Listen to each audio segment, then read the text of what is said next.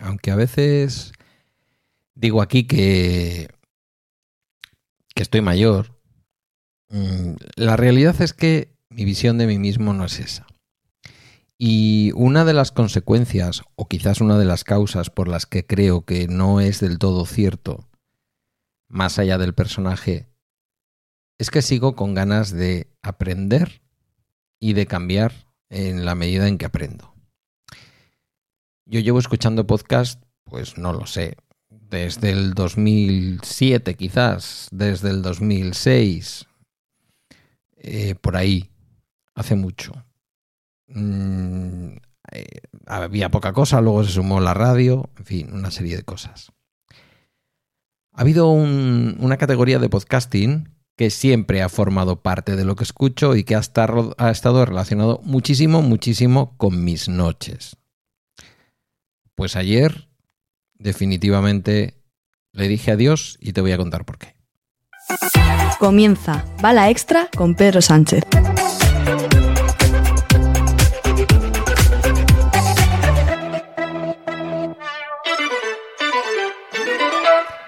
Los más rapiditos o rapiditas o las que más me conocéis, a lo mejor ya eh, habéis podido pensar en qué categoría. No voy a, no voy a mencionar podcasts concretos, eh, aunque muchas conversaciones con algunas y algunos de vosotros eh, sí que he mencionado los podcasts de este estilo que, escuchaba o que escucho, porque en realidad los dejé de escuchar ayer. me refiero a la categoría de misterio una categoría que, dicho sea de paso, es una categoría de éxito, junto con los podcasts de historia, los podcasts de misterio que están ahí en sociedad y cultura. Eh, son un verdadero fenómeno.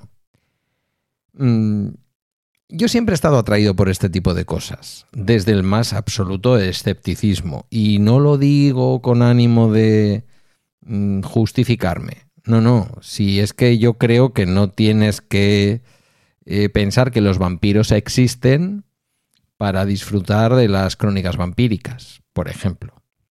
Entonces, para mí han sido siempre podcast o programas de radio podcastizados, de las dos categorías hay, porque hay grandes podcasts en la categoría de misterio, em, que son podcasts nativos.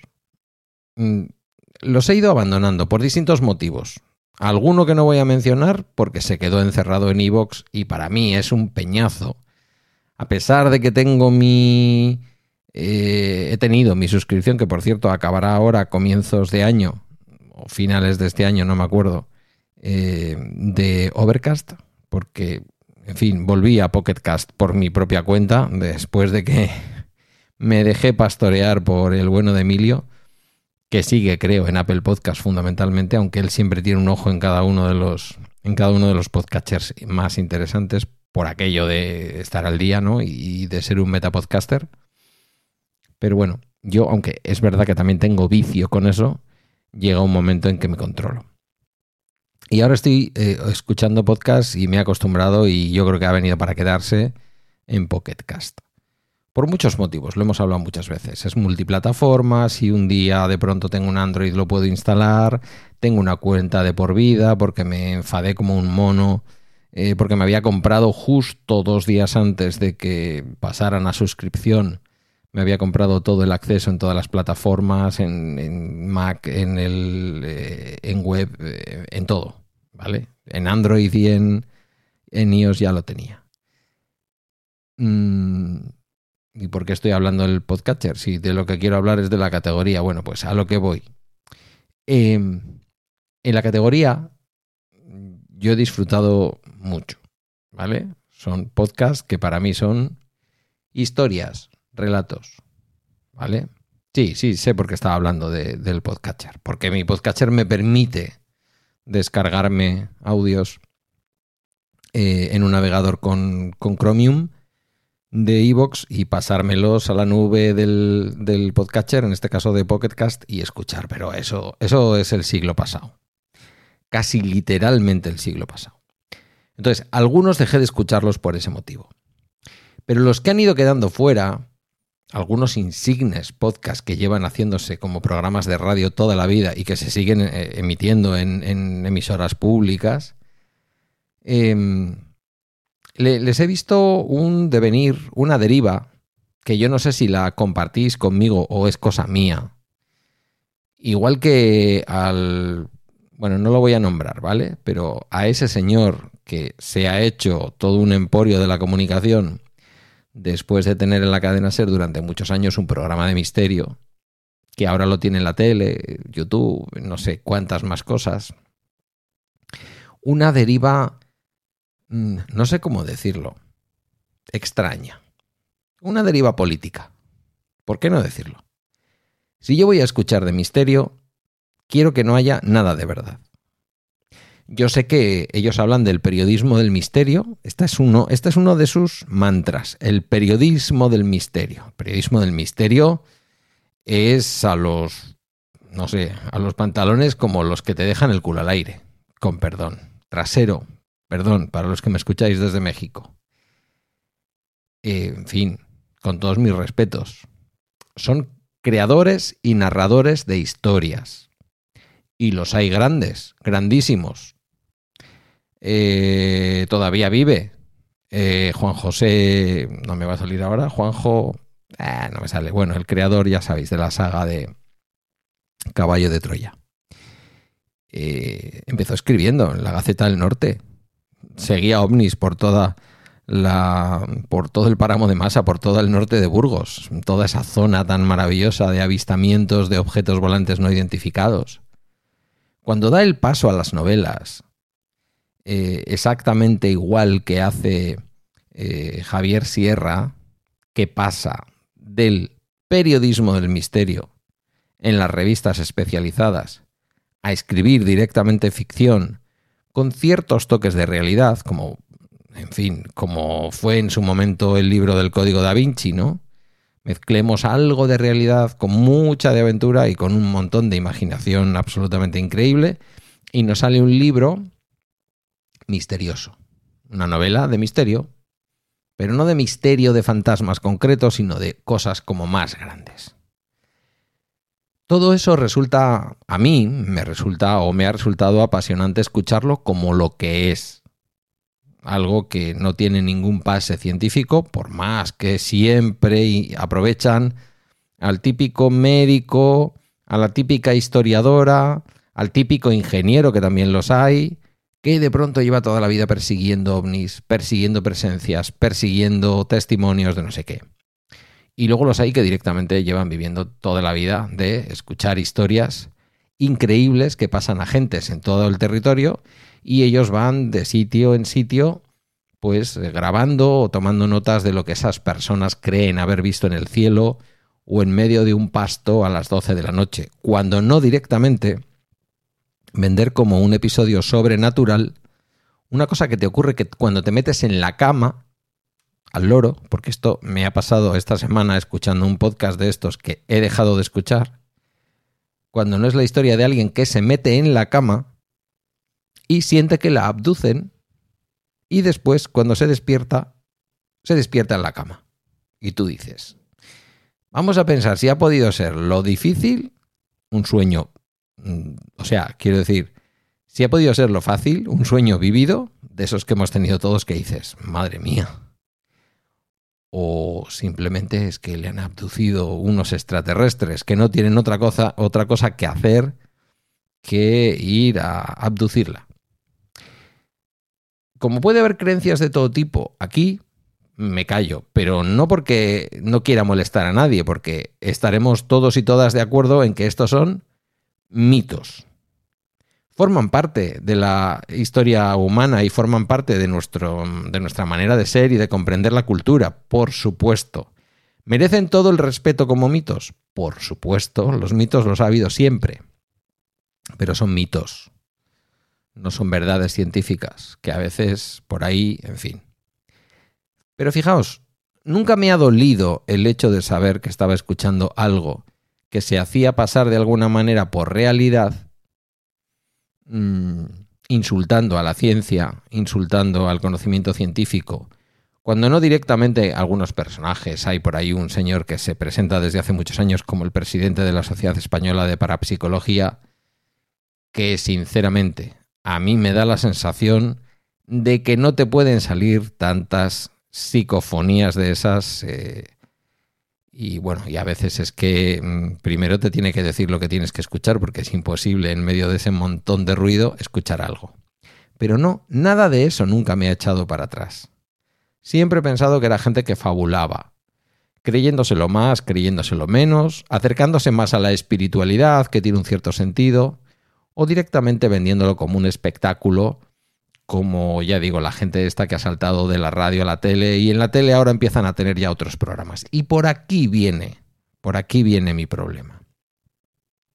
Hace tiempo que corté por completo cualquier interés en escuchar a alguien que los domingos te habla de ovnis y a mitad de semana con credibilidad cero o menos, bueno, cero pero cero absoluto, ¿vale? En grados Kelvin.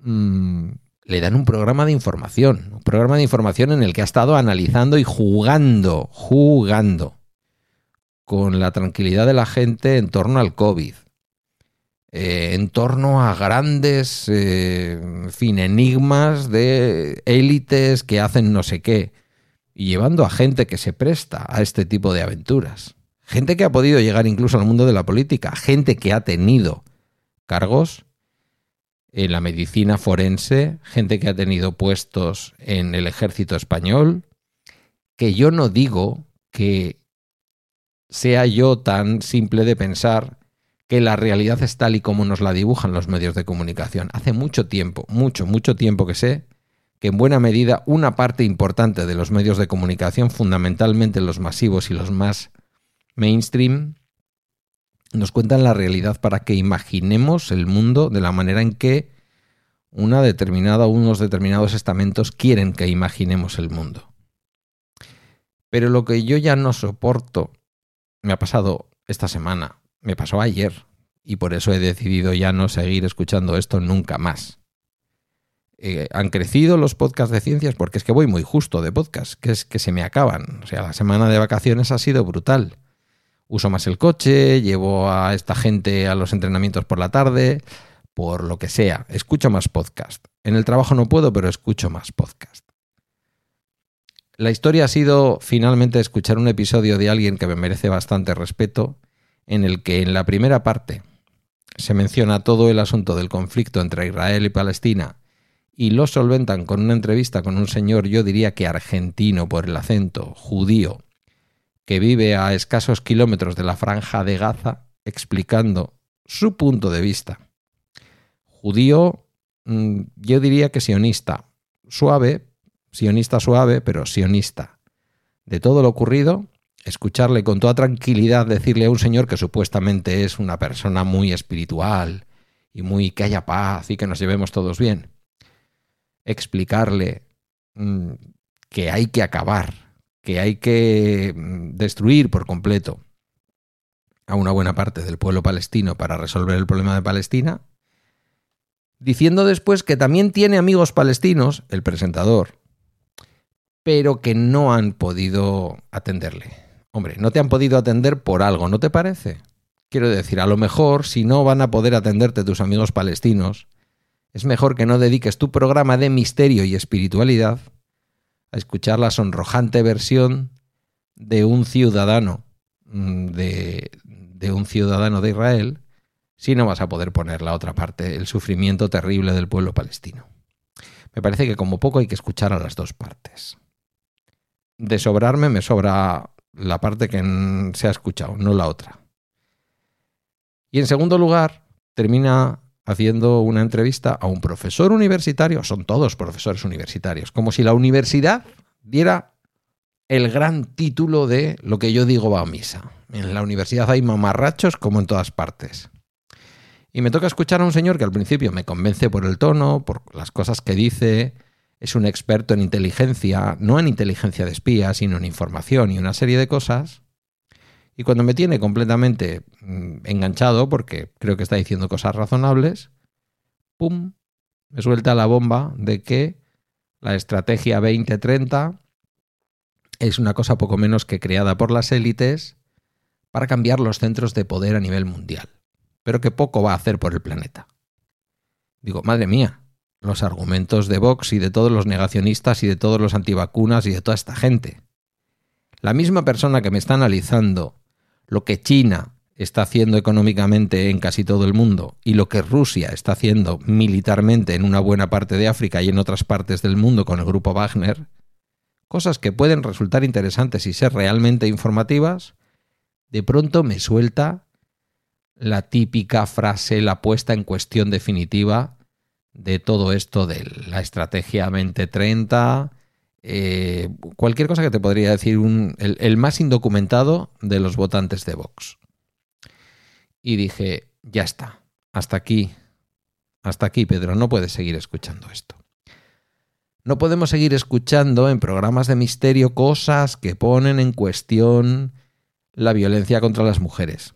No podemos seguir escuchando en programas de misterio historias que ponen en cuestión el cambio climático y la manera en que el mundo intenta dotarse de herramientas para luchar contra él y tener una estrategia, mejor o peor, que no, no la han diseñado los países pobres, claro que la han diseñado las élites, claro que se ha diseñado entre Estados Unidos, Europa y...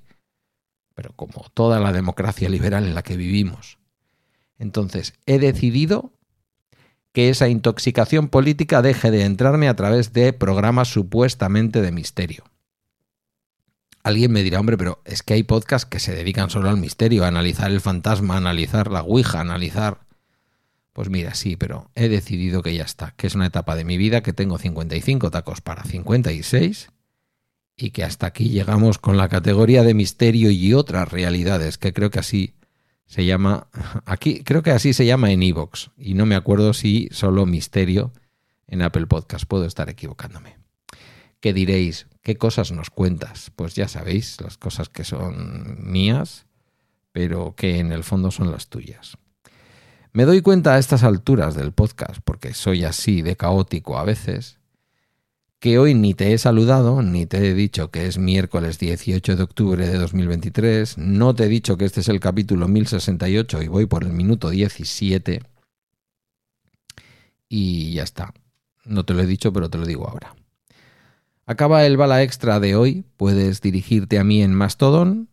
Especialmente me gusta que os dirijáis, eh, para eso he creado esta cuenta de correo, por correo electrónico en contacto arroba pedrosánchez.eus o a través de balaextra.com, donde también hay un enlace a la comunidad de Telegram. Entra, disfruta de la compañía de los demás.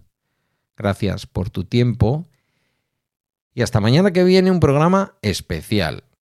Especial por el tema, especial por el día y especial por el enfoque que le quiero dar a la noticia del día de mañana.